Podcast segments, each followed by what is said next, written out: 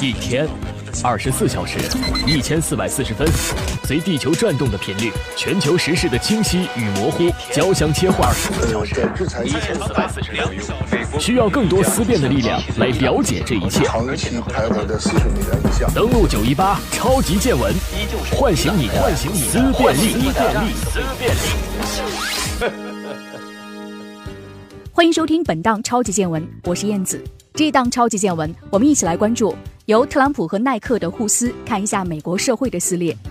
特朗普和耐克的这一战，仅仅是美国社会内部撕裂的表征之一。而美国内部目前面临着三大日益激化的矛盾：新老对抗、贫富对抗、白人少数族裔的对抗。而这三大矛盾在一定程度上也是统一的：老年人更加富裕，白人更加集中。年轻人更加穷，少数族裔更加集中，本质上是资源分配已经是极端的不平衡。而特朗普显然代表了前一个阵营。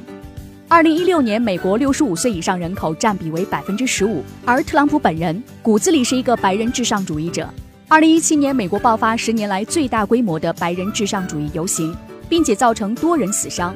而特朗普事后的发言模棱两可、含糊不清，并没有对白人至上主义者进行谴责。特朗普为什么不谴责种族主义呢？因为他是被白人送上的总统宝座，而特朗普上台的最大政绩减税和废除奥巴马医保和缩减社保和福利，无疑进一步加剧了无产者和富人之间的财富的鸿沟。目前，美国百分之十的人口占据的财富比例已经高达百分之七十三。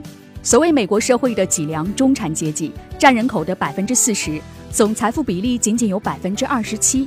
剩下的巨大的百分之五十的人口分文没有，甚至是负资产，而这前百分之十的人口中，刚好基本上又是四十五岁以上的白人，由此形成了新老对抗、贫富对抗、白人少数族裔对抗这三大矛盾的统一。特朗普上台所做的一切没有起到缓解三大矛盾的作用，反而通过明显的站边和实际行动，进一步将矛盾推向了更加极端的方向。虽然这都是美国国内的矛盾，但是对于全球的未来走向却有着极其深远的影响，甚至是威胁。超级见闻，唤醒你的思辨力。更多精彩内容，欢迎锁定午间十二点新闻栏目，登录九一八。